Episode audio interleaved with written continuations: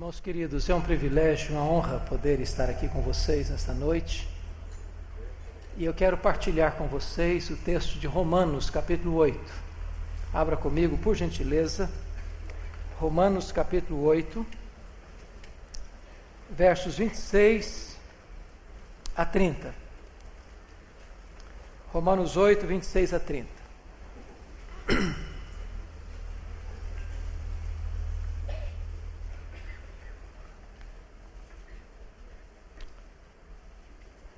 Os estudiosos dizem que a carta de Paulo aos Romanos é como que a cordilheira do Himalaia de toda a revelação bíblica. E se a carta aos Romanos é a cordilheira do Himalaia, certamente Romanos 8 é o pico do Everest. E eu gostaria então de ler com vocês esses versos 26 a 30. Paulo diz assim: Também o Espírito, semelhantemente, nos assiste em nossa fraqueza porque não sabemos orar como convém. Mas o mesmo Espírito intercede por nós sobremaneira com gemidos inexprimíveis. E aquele que sonda os corações sabe qual é a mente do Espírito, porque segundo a vontade de Deus é que ele intercede pelos santos. Sabemos que todas as coisas cooperam para o bem daqueles que amam a Deus daqueles que são chamados segundo o seu propósito. Porquanto aos que de antemão conheceu, também os predestinou para serem conformes à imagem de seu filho, a fim de que ele seja o primogênito entre muitos irmãos. E aos que predestinou, a esses também chamou. E aos que chamou, a esses também justificou. E aos que justificou, a esses também glorificou. Amém. O que eu vou lhe falar nesta noite não é uma mera possibilidade,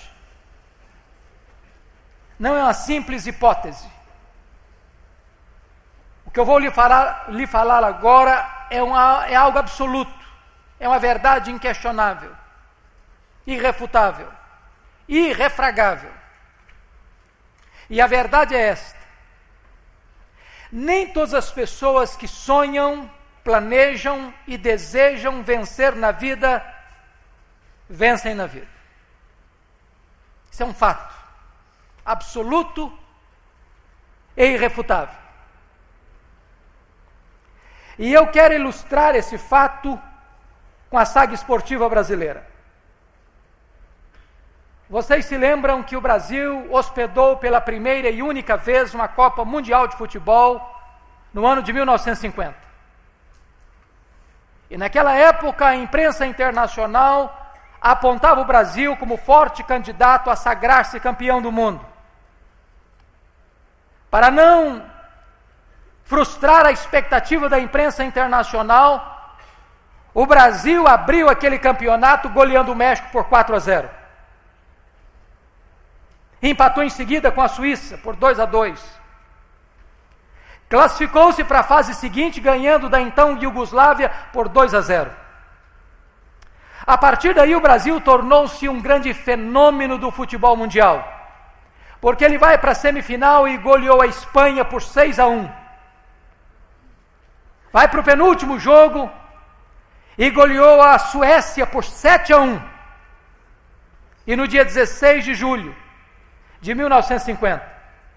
O Brasil entrou no maior estádio do mundo, Maracanã, com 199 mil torcedores, dependendo apenas de um empate contra o Uruguai para sagrar-se campeão do mundo. Em toda a nação brasileira havia uma certeza inabalável de que o Brasil seria campeão. Nas praças, nas ruas, as bandeiras eram desfraudadas. E o povo cantava e festejava antecipadamente, com a convicção de que a vitória era certa e segura. O Brasil entrou em campo e fez 1 a 0 no primeiro tempo. Quase que volta para o segundo tempo com a faixa de campeão no peito. Era a certeza inabalável de que a vitória estava garantida. O segundo tempo começa e o Uruguai empata o jogo mas o Brasil ainda era campeão do mundo. Porém, antes da partida encerrar, o Uruguai fez 2 a 1. Um. Maracanã cobriu-se de silêncio. E a nação brasileira de lágrimas. E a expectativa de vitória transformou-se em derrota amarga e fatídica. Eu quero dizer para você nesta noite, entretanto, que este não é o destino do povo de Deus. O povo de Deus não tem apenas expectativa de vitória, o povo de Deus tem garantia de vitória. Nós somos mais do que vencedores em Cristo Jesus, nosso Senhor. O verso 30 é como que um esboço da história. Tudo começa com Deus, lá na eternidade. Quando este Deus se reúne no conselho da Trindade, o Pai, o Filho e o Espírito Santo, e ele traça um plano eterno, uno, perfeito, absoluto, que não pode ser frustrado. E neste plano eterno, Deus colocou o coração dele em você e em mim, antes de nós existirmos. Ele nos predestinou, ele nos amou. Mas o verso 30 termina dizendo que este Deus que nos predestinou, nos chamou e nos justificou, é também o Deus que nos glorificou. E você sabe que a glorificação dar-se-á no tempo do fim, na segunda volta de Jesus. Quando a história fechará suas cortinas e se abrirá novas para a eternidade.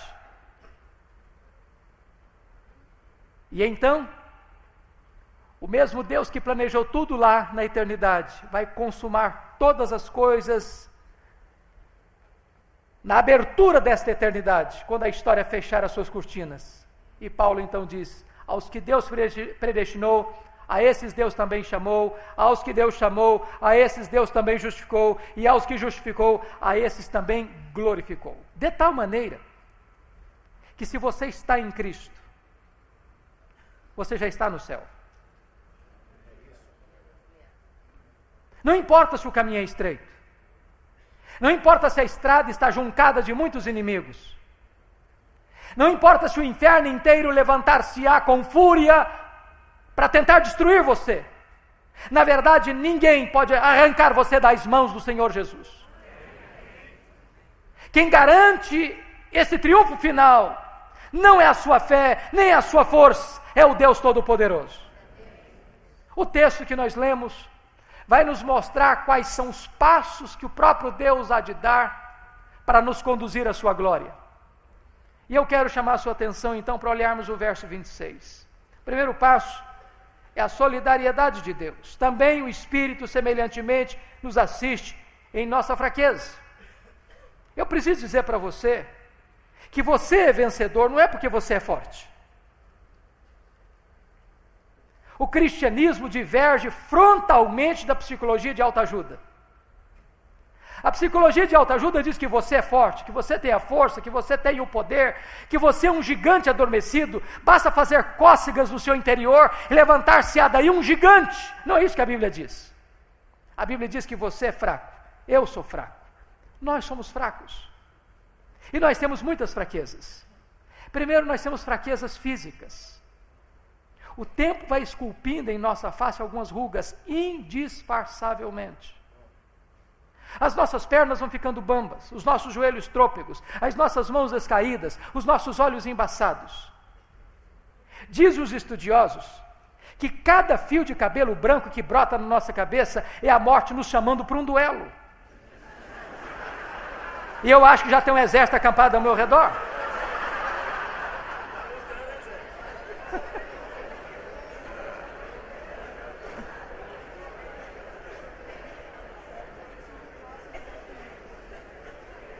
Nós temos fraquezas emocionais.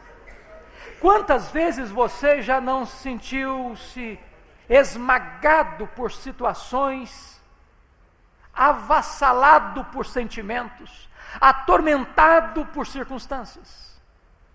Quantas noites indormidas, quantas madrugadas insones, quantas lágrimas rolam, grossas rolando pela sua face, e você pensou em desistir da própria vida. Temos fraquezas emocionais. Temos fraquezas morais. Quantas vezes, meus amados irmãos, nós já prometemos com lágrimas para Deus nunca mais reincidir em determinados erros, em repetir os mesmos pecados, e de repente, mesmo honesto e sinceramente prometendo, recorremos nos mesmos erros, porque temos fraquezas morais.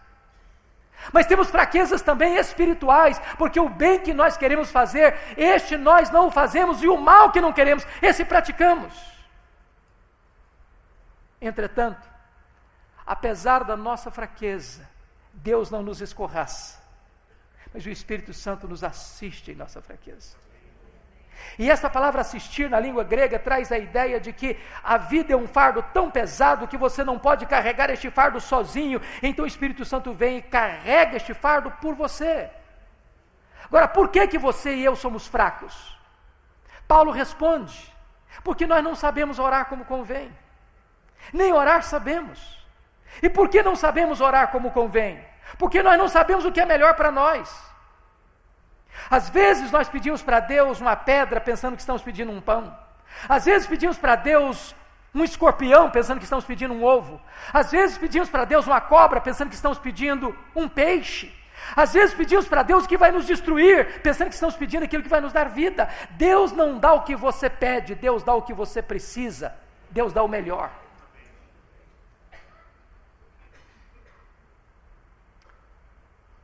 Agora preste atenção. O apóstolo Paulo vai nos dizer um segundo ponto porque Deus está comprometido em, em, nos conduzir à glória. Não apenas por causa da sua solidariedade, mas também por causa da sua compaixão. Veja o verso 26 ainda. Mas o mesmo Espírito intercede por nós sobremaneira com gemidos inexprimíveis. Eu acho isso magnífico porque dentro da Trindade você tem dois intercessores. A segunda pessoa da Trindade, Jesus Cristo, é o seu intercessor legal, jurídico, forense, que está à destra de Deus, é o advogado justo. Toda vez que chega uma acusação contra você diante do tribunal de Deus, Jesus Cristo se levanta como seu representante, fiador, advogado e diz: Pai, esta acusação contra ele ou contra ela não prospera, porque este pecado eu já levei sobre a cruz e eu já paguei este preço lá no Calvário. Este ou esta não deve mais nada à tua lei, está quis com a tua lei, está quis com a tua justiça, porque a condenação que ele deveria sofrer, eu já sofri, a morte que ele devia morrer, eu já morri no lugar dele ou dela. Por isso a Bíblia diz: quem tentará acusação contra os eleitos de Deus? É Deus quem os justifica. Quem os condenará? É Cristo Jesus quem morreu, o antes quem ressuscitou, o qual está à destra de Deus e também intercede por nós. Mas notem que, em segundo lugar, nós temos uma, um segundo intercessor na Trindade, é o Espírito Santo. Ele é o intercessor existencial. Se Jesus Cristo intercede por nós à destra de Deus, o Espírito Santo intercede por nós, em nós, ao Deus que está sobre nós. E como é que o Espírito Santo intercede por você? De três maneiras. Primeiro, de forma intensa, olha o verso 26. Ele intercede por nós sobremaneira. É a mesma expressão, porque Deus amou o mundo de tal maneira. Ele é Deus, e Ele emprega toda a sua energia, sua força, os seus atributos nesta intercessão por você, em você, ao Deus que está sobre você. Segundo lugar, esta intercessão, além de intensa, ela é agônica, porque é com gemidos inexprimíveis. E eu confesso a vocês que já li tantos comentários e já li tantos exegetas e já examinei esse texto na língua original, e eu entendo que nós não conseguimos nem arranhar a superfície do que Paulo está querendo dizer aqui. O que é um gemido? Um gemido é uma expressão tão intensa de agonia e de dor que você não articula em palavras. E o Espírito Santo é Deus. E como tal, ele conhece todas as línguas, todos os idiomas, todos os dialetos de todos os povos, de todos os tempos, de todos os lugares. Ele conhece a língua dos homens, ele conhece a língua dos anjos. E quando Ele está orando por você, em você, ao Deus que está sobre você, Ele não encontra sequer uma língua no céu ou na terra, ou dos anjos ou dos homens, e tamanha agonia da oração que Ele geme com gemidos inexprimíveis. É dessa maneira que o Espírito Santo ora por você. Mas não é apenas uma oração intensa e agônica. Em terceiro lugar, a intercessão do Espírito é eficaz. Porque o verso 27 diz que é segundo a vontade de Deus é que ele intercede pelos santos. O Espírito Santo jamais vai desperdiçar sequer uma oração em seu favor. Todas as orações e intercessões do Espírito em você, por você, ao Deus que está sobre você, estão alinhadas com a perfeita, agradável e boa vontade de Deus. Deus está comprometido em conduzir você à glória. Mas em terceiro lugar, Deus está comprometido em conduzir você à glória por causa da sua sabedoria. Olha comigo o verso 28. Sabemos que todas as coisas cooperam para o bem daqueles que amam a Deus, daqueles que são chamados segundo o seu propósito. Eu gosto como Paulo começa esse verso, porque ele não usa uma palavra de sentido inexato. Ele não, não diz assim, nós sentimos, ou cogitamos, ou nós imaginamos, ele diz nós sabemos. E esta palavra sabemos do grego vem da matemática, é um termo exato, concreto, absoluto. Aqui não é a linguagem da conjectura hipotética, aqui é a linguagem da certeza experimental. Sabemos. E sabemos o quê? Que algumas coisas, que muitas coisas, que as melhores coisas, não que todas as coisas cooperam para o bem daqueles que amam a Deus. Vamos entender esse verso? Primeiro vamos entender o que Paulo não está dizendo. Primeiro, Paulo não está dizendo que todas as coisas que acontecem com você na sua vida são coisas boas. Ele não está dizendo isso. Com você acontecem coisas ruins. Hoje a minha filha foi assaltada em São Paulo. Graças a Deus, nada de grave aconteceu. Isso não é uma coisa boa. Quando os irmãos de José,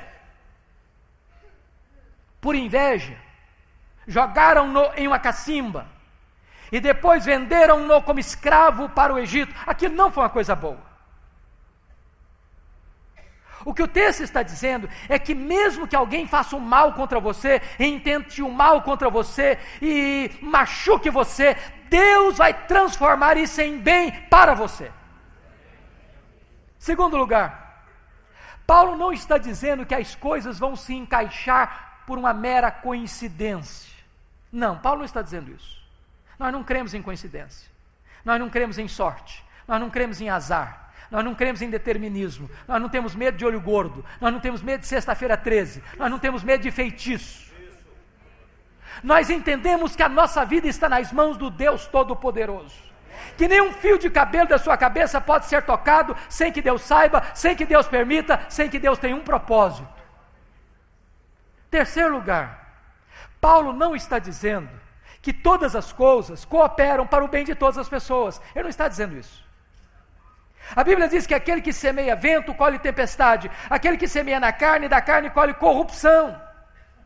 Mas se você ama Deus, se você foi chamado segundo o propósito de Deus, então Deus está com as rédeas da sua vida nas suas onipotentes mãos, está trabalhando para o seu bem.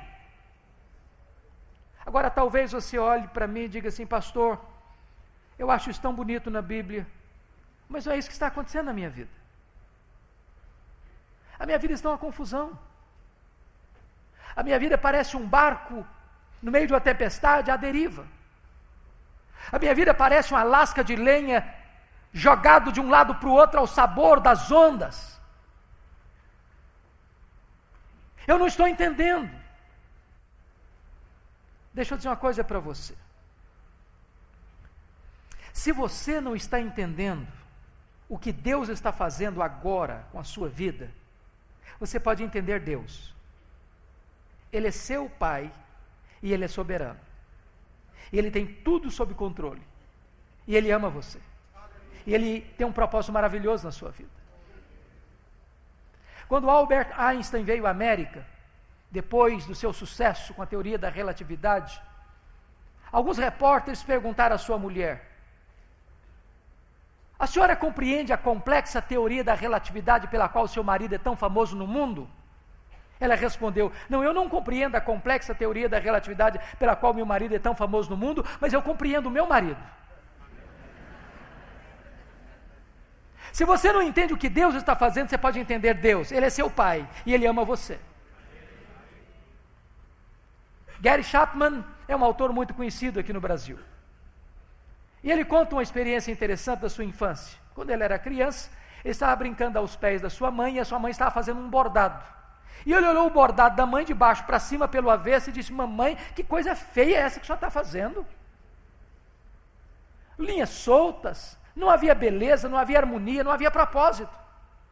E a mãe percebeu a confusão do filho, chamou, disse: Filho, vem cá. Sentou o menino no colo, mostrou o bordado de cima para baixo, do lado direito, e o menino ficou encantado. Havia beleza, havia harmonia, havia sentido, havia propósito. Talvez você está olhando para a sua vida hoje como um filho olhando o bordado da mãe pelo avesso. Mas um dia Deus vai sentar você no colo dele e vai mostrar a sua vida de cima para baixo, e você vai entender que sempre Deus esteve trabalhando para o seu bem.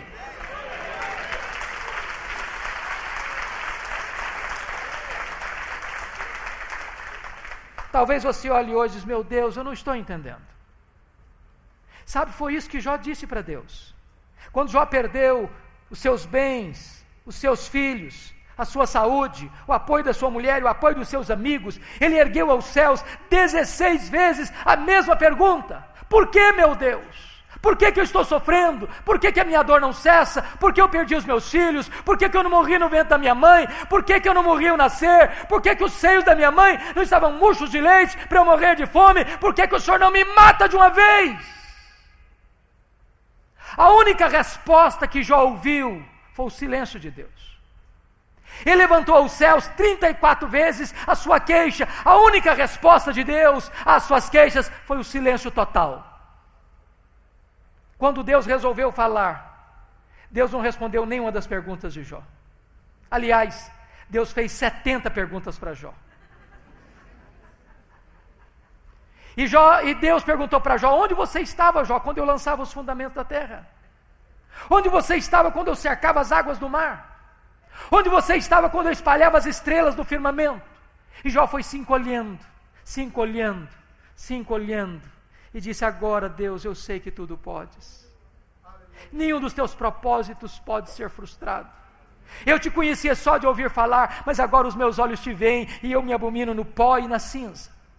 O livro termina Deus restaurando a sorte de Jó, devolvendo em dobro o que ele tinha, restaura o seu casamento, restaura a sua saúde, restaura as suas amizades, lhe dá mais dez filhos. Mas o livro não explica por que Jó sofreu.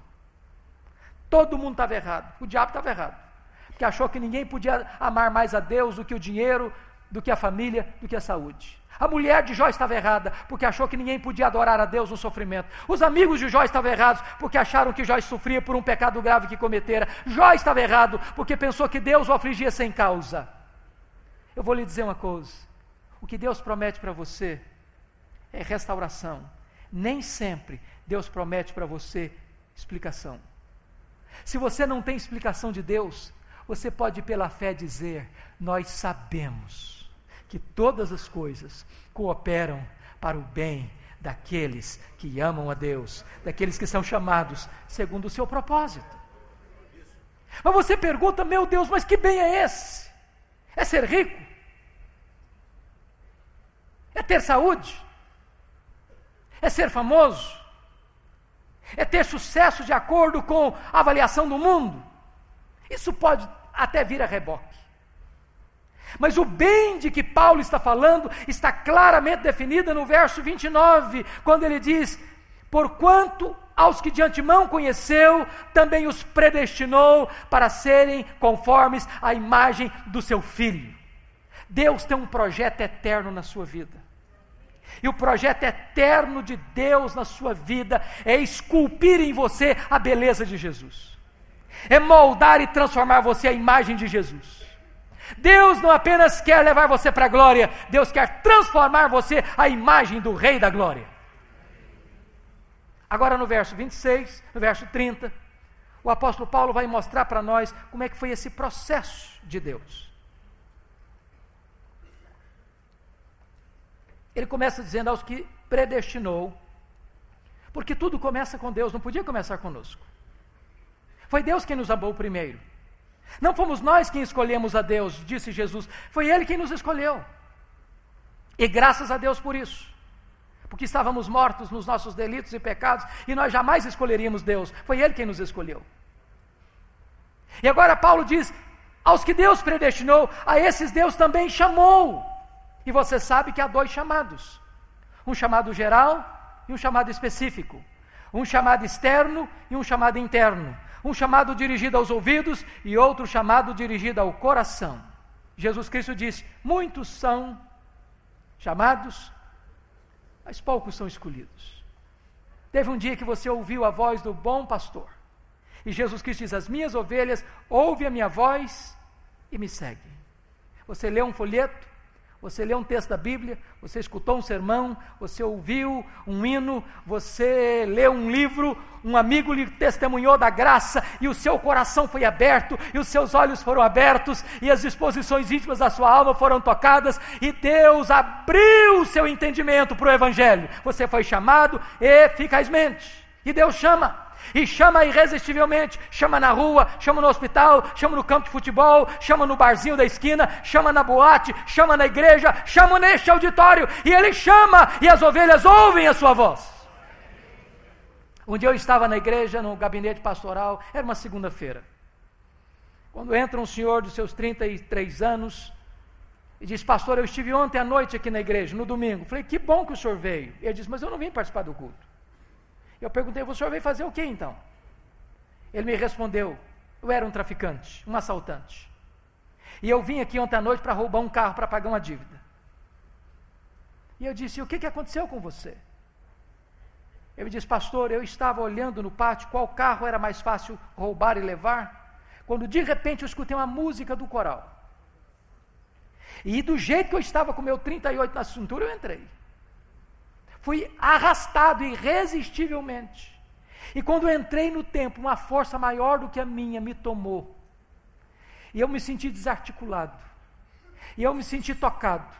E o meu coração foi impactado e os meus olhos se arrebentaram em lágrimas, e eu fui tomado de convicção de pecado, e eu saí chorando para casa, e a minha mulher me perguntou: Ricardo, o que, que aconteceu com você? Alguém machucou você? Eu disse para ela: Não, mulher, aquele homem que você conhecia até ontem morreu, eu hoje eu sou uma nova criatura, Deus mudou a minha vida. Deus chama e chama irresistivelmente. Quando eu cheguei no seminário em Campinas, nos idos de 78. Uma missionária americana fez amizade comigo e me disse: Eu vou levar você à escola de cadetes de Campinas. E eu que vinha da roça, uma cidadezinha muito pequena, fiquei encantado com a beleza daquela escola. Com aquele fervor de um primeiranista de seminário, primeiro soldado que eu vi na minha frente, com a metralhadora na mão, no seu posto de guarda, com um nome bordado na sua lapela, João Miguel Corpus, eu me aproximei dele e disse: João Miguel Corpus, você conhece a Jesus, o Filho de Deus? O João Miguel Corpus quase me bateu. Ele me insultou, ele blasfemou. Ele diz: Não me fale essa tolice, eu não acredito nesse negócio de Deus, eu não acredito nessa bobagem de evangelho, não me incomode. E eu fiquei frustrado, envergonhado e perplexo perto daquele moço. Confesso que eu perdi o rumo de casa.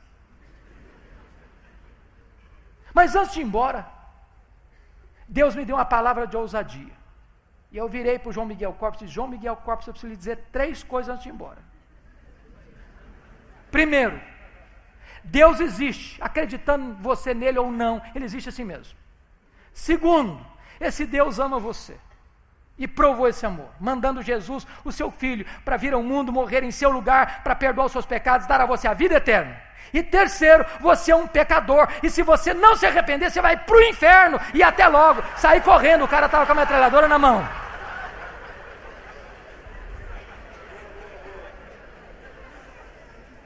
O que eu jamais podia esperar é que a missionária voltasse ao seminário no dia seguinte.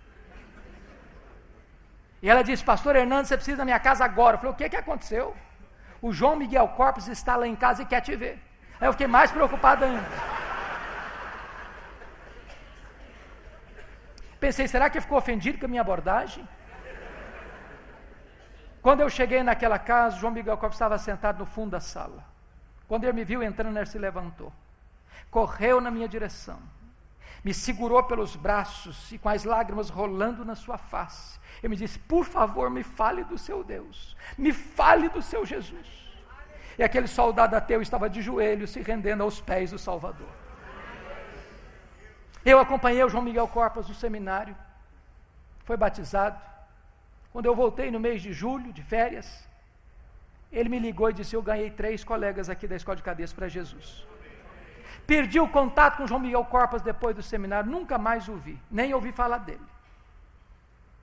No congresso da CEPAL deste ano, eu estava aqui, referi-me a João Miguel Corpas. Um pastor me procurou ali no pátio e disse: Você sabe qual o paradeiro de João Miguel Corpas? Eu disse: Não, eu gostaria de saber. Eu falei: Eu sei. João Miguel Corpas está concorrendo ao generalato. E mais, ele é ministro do Evangelho. Na terça-feira eu cheguei em Campinas, na LPC, abri meu computador em meio de João Miguel Corpas. E ele disse: Pastor Hernandes, eu quero dizer uma coisa para você. O seu trabalho no Senhor não foi em vão. Eu quero encontrar com você esta semana. Na semana, naquela mesma semana, eu fui pregar na igreja presbiteriana de Vila Mariana. Lá estava João Miguel Corpas com a sua esposa, ministro do Evangelho, salvo por Jesus Cristo. Deus chama. E chama irresistivelmente. Aos que Deus chamou, diz o apóstolo Paulo, a esses também justificou. E aqui está o coração da Bíblia. Se eu não entendo o que é justificação, não entendo o projeto de Deus para a minha vida. O que é justificação? Permitam-me detalhar esse assunto. A Bíblia diz que todos pecaram e destituídos estão da glória de Deus. Não há justo nenhum sequer. Todos se extraviaram como ovelhas. E a Bíblia diz que todos nós temos que comparecer perante o tribunal de Deus para dar conta da nossa vida, grandes e pequenos, homens e mulheres, jovens e crianças, doutores e analfabetos, religiosos e ateus. E a Bíblia diz que naquele grande dia do juízo, Deus, o Senhor vai estar assentado no seu trono, o Senhor Jesus, e os livros serão abertos, e nós vamos ser julgados segundo as nossas obras. E naquele dia do juízo, testemunhas levantar-se-ão contra nós. Por exemplo, as nossas palavras. A Bíblia diz que você vai dar conta no dia do juízo por todas as palavras frívolas que você proferiu. Você se lembra de todas? Já perdeu a paciência alguma vez? Você já ficou destemperado emocionalmente alguma vez? Você já xingou alguma vez? Já falou palavrão alguma vez? Já contou piada imoral alguma vez? Ah, você talvez não se lembre, mas Deus registrou tudo isso. E você vai ter que dar conta no dia do juízo. Segundo lugar, a Bíblia diz que você e eu vamos ser julgados pelas nossas obras. O que você fez, seu pai não viu, a sua mãe não viu, seu marido não viu, sua esposa não viu, seu pastor não viu, seus vizinhos não viram, a igreja não viu, Deus viu. Aquilo que você fez atrás das cortinas, dos bastidores, nas caladas da noite, Deus viu. Aquilo que você fez e o braço da lei não alcançou, Deus viu. Aquilo que você fez escondido vai ser proclamado dos eirados. Mas a Bíblia diz que Deus vai julgar a cada um pelas suas omissões. Diz lá Mateus 25, 31 a 46, que quando o Senhor vier na sua glória, Ele vai se assentar no seu trono e Ele vai julgar as nações, vai colocar uns à sua esquerda, outros à sua direita, e vai dizer aos que estiverem à sua esquerda: Apartai-vos de mim, malditos, preparado ah, para o fogo eterno, preparado para o diabo e seus anjos. E você vai perguntar: Mas o que, que essas pessoas fizeram de tão horrível? Sabe o que, que fizeram? Nada. Só deixaram de fazer. Tive com fome, não me deste comer. Tive com sede, não me deste beber. Tive nu e não me vestiste. Tive doente, não foste ver-me. Tive preso e não me visitaste. Forasteiro e não me abrigaste. E eles vão perguntar: Mas Senhor, quando te vimos assim? Todas as vezes que fizeste um desses pequeninos, a mim o fizeste. Todas as vezes que deixaste fazer, a mim deixaste fazer. Em outras palavras, você pode estar dentro da sua casa, não falando mal de ninguém, não fazendo mal para ninguém e cometendo um terrível pecado de omissão. Quem sabe que deve fazer o bem e não faz, nisso está pecando. Mas o que é mais grave é que a Bíblia diz que no dia do juízo Deus vai julgar o segredo do coração dos homens. Deus vai julgar os nossos desejos e pensamentos. O tribunal de Deus tem competência para julgar foro íntimo. É por isso que quando Paulo, em Romanos 7, chegou ao décimo mandamento da lei de Deus, ele entrou em desespero, ele reconheceu que era pecador. Sabe por quê? Porque os nove primeiros mandamentos da lei de Deus são mandamentos objetivos que qualquer tribunal da terra legisla e julga. Mas o décimo mandamento é subjetivo, é foro íntimo. Não terás outros deuses, não farás para ti mais escultura, não tomarás nome do Senhor teu Deus em vão, guarda o dia do Senhor, honra teu pai e tua mãe, não matarás, não adulterarás, não furtarás, não dirás falso testemunho. Qualquer tribunal da terra legisla e julga, mas não cobiçarás. Décimo mandamento é subjetivo. Só Deus conhece, só Deus vê. Você pode ter uma auréola de santidade na cabeça e um coração podre. Quem pode escapar? Deste filtro, deste pente fino do tribunal de Deus. Segundo os psicólogos, passam pela sua e pela minha cabeça 10 mil pensamentos por dia. Quantos deles nós teríamos vergonha, só na semana que está se findando, de projetar aqui nessa parede? Talvez você possa dizer assim: bom, mas eu vim para um congresso para dar uma aliviada na minha cabeça. Esse pastor começa a falar de pecado. É dose para elefante um negócio desse? Talvez você pense assim: bom, o senhor está equivocado. Eu sou gente boa. Está pensando o quê? Sou um bom marido, sou uma boa esposa, sou um bom crente, sou um bom pastor, sou um bom empresário, sou um bom patrão, sou um bom empregado.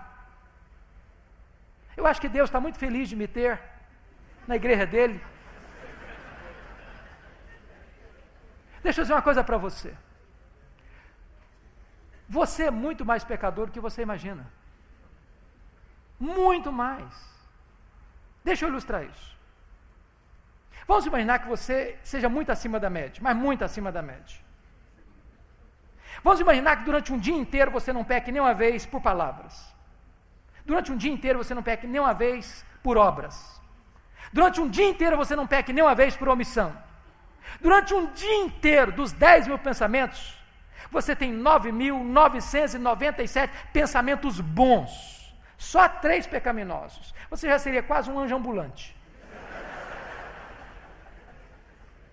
Mas se você tiver três pecados por dia, no final de um mês você terá 90 pecados. No final de um ano você terá 1.080 pecados. Vamos arredondar para mil? Se eu tivesse só três pecados por dia, eu estaria com 53 mil pecados. Eu pergunto a você: imagine a cena de um réu assentado na cadeira no dia do seu julgamento e o promotor ou advogado de acusação provar pelos autos do processo que aquele réu cometeu 53 mil violações da lei. É uma causa indefensável. Mas nos tribunais da terra se suborna juiz, se compra testemunhas. Mas quem pode subornar o supremo juiz de vivos e de mortos? Quem pode corromper o tribunal de Deus? Mas deixa eu lhe dizer, você não precisa ter 53 mil pecados para não entrar no céu, não. Se você tiver um pecado só, você não pode entrar no céu. Você sabia disso? Você sabia que só a gente perfeita entra no céu? Só a gente perfeita entra no céu. A Bíblia diz que se entrar pecado no céu, o céu não é céu mais. Nada contaminado vai entrar lá. Talvez você possa até dizer, ah, pastor, mas eu não concordo com essa ideia, não. Eu faço tanta coisa boa. Deixa eu dizer uma coisa para você. Você pode até fazer coisa boa, eu acredito nisso. Só que você não consegue atender à exigência absoluta de perfeição. Sabe por quê? A Bíblia diz assim: se você guardar toda a lei e tropeçar num único ponto, você é culpado da lei inteira. Maldito é aquele que não perseverar em toda a obra da lei para cumprir. Vamos ilustrar isso. Imagine que você chegasse na sua casa para fazer um grande omelete para a família inteira. Pega 10 ovos na geladeira, bota uma grande frigideira no fogo Quebra o primeiro, o segundo, o terceiro, o quarto, o quinto, o sexto, o sétimo, o oitavo, o nono, a gema vermelhinha. Quebra o décimo, o ovo estava podre. Pergunta a você quanto omelete você estragou. Mas só tinha um ovo estragado. Só que você comprometeu o padrão da perfeição. Se você comete um pecado, você não atende mais à demanda da perfeição. Aí você pode estar pensando, ah, pastor, se o negócio é desse jeito, então eu estou frito. É isso mesmo, você está frito. Não há chance, não há esperança, não há saída para você. Você não pode ser salvo pelas suas obras, pela sua religião, pela sua igreja, pelo seu pastor, pelo seu missionário. Você não pode ser salvo pelas suas virtudes, pelos seus méritos. Não pode. Mas eu tenho uma boa notícia para você. Aleluia. Uma boa notícia para você. Aquilo que você não pode fazer, Deus fez por você.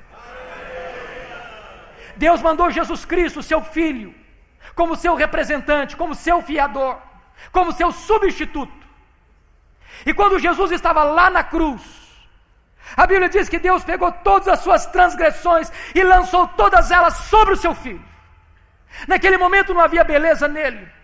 Naquele momento ele foi enfermado, naquele momento ele foi traspassado pelas as nossas iniquidades e moído pelos nossos pecados. O sol escondeu o rosto dele, o Pai não pôde atendê-lo.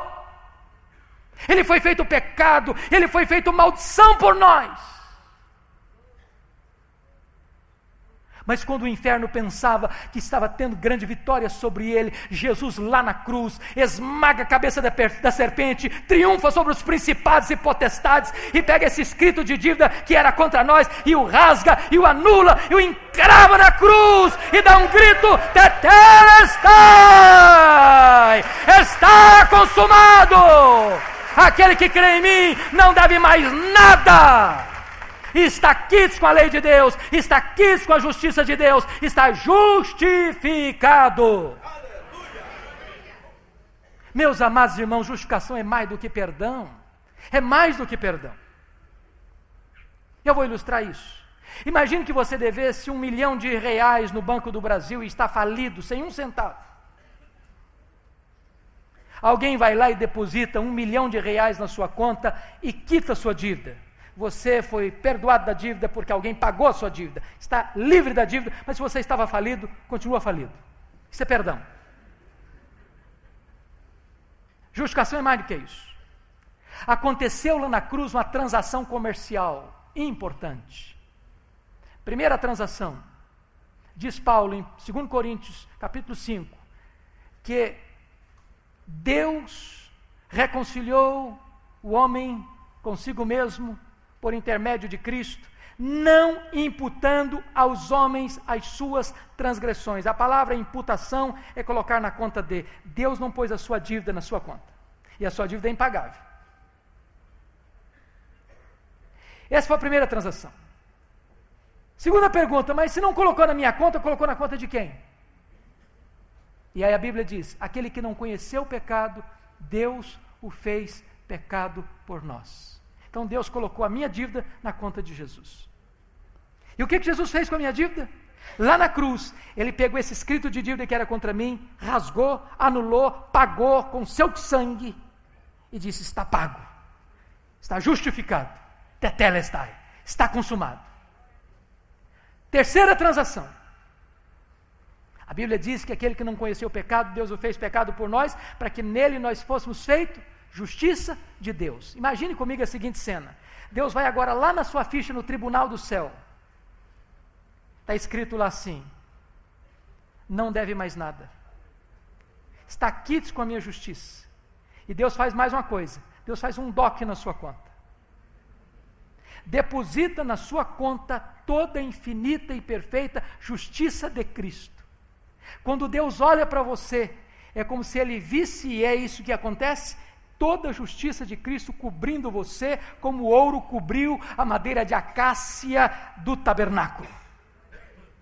Deus não vê mais o seu pecado, Deus vê a justiça de Jesus em você. Isso é justificação.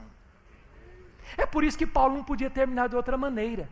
Os que Deus justificou, a esses também Deus glorificou. Embora a glorificação é um fato futuro, na mente de Deus e nos decretos de Deus já é um fato consumado. Já aconteceu. Por isso, nada nem ninguém pode arrancar você dos braços de Jesus. Paulo então termina esse texto e eu termino também, fazendo cinco perguntas retóricas. Se Deus é por nós, quem será contra nós?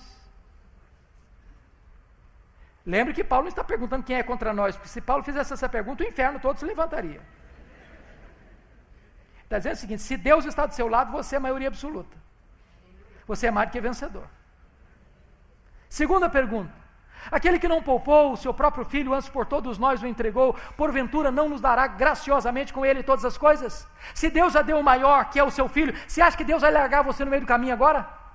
Você acha que Deus vai abandonar você agora, o seu próprio destino? Não, Deus há de completar a obra que começou a fazer em você. Aleluia. Terceiro, quem tentará acusação contra os eleitos de Deus? É Deus que o justifica. Não prospera mais acusação contra você diante do tribunal de Deus, porque o próprio Deus está dizendo: você está quites com a minha lei e com a minha justiça, não por causa da sua justiça própria, mas por causa da justiça de Jesus colocada na sua conta. Quarta pergunta: quem os condenará? É Cristo Jesus quem morreu, o antes quem ressuscitou, o qual está à destra de Deus e também intercede por nós. É impossível prosperar acusação contra nós, porque Jesus Cristo foi o nosso fiador, representante, advogado e substituto. Ele não morreu apenas para possibilitar a sua salvação, ele morreu em seu lugar vicariamente. Finalmente, a pergunta existencial: quem nos separará do amor de Deus que está em Cristo Jesus? Será tribulação? Angústia? Nudez? Perigo? Espada? Por meio de todas as coisas, somos mais do que vencedores em Cristo Jesus. Eu estou muito certo de que nem a morte, nem a vida, nem anjos, nem principados, nem poderes, nem altura, nem profundidade, nem qualquer outra criatura poderá nos separar do amor de Deus que está em Cristo Jesus, nosso Senhor. Louvado seja Deus. E eu quero concluir fazendo uma simples e objetiva aplicação. Primeiro, se você veio para este congresso e ainda você não recebeu esta tão grande salvação, renda-se ao Filho de Deus nesta noite. Hoje é um tempo oportuno, hoje é dia de salvação. Se você já entregou o seu coração para Jesus e já o confessa como Senhor da sua vida, então agradeça a este Deus por tão grande salvação. Que Ele nos abençoe. Amém.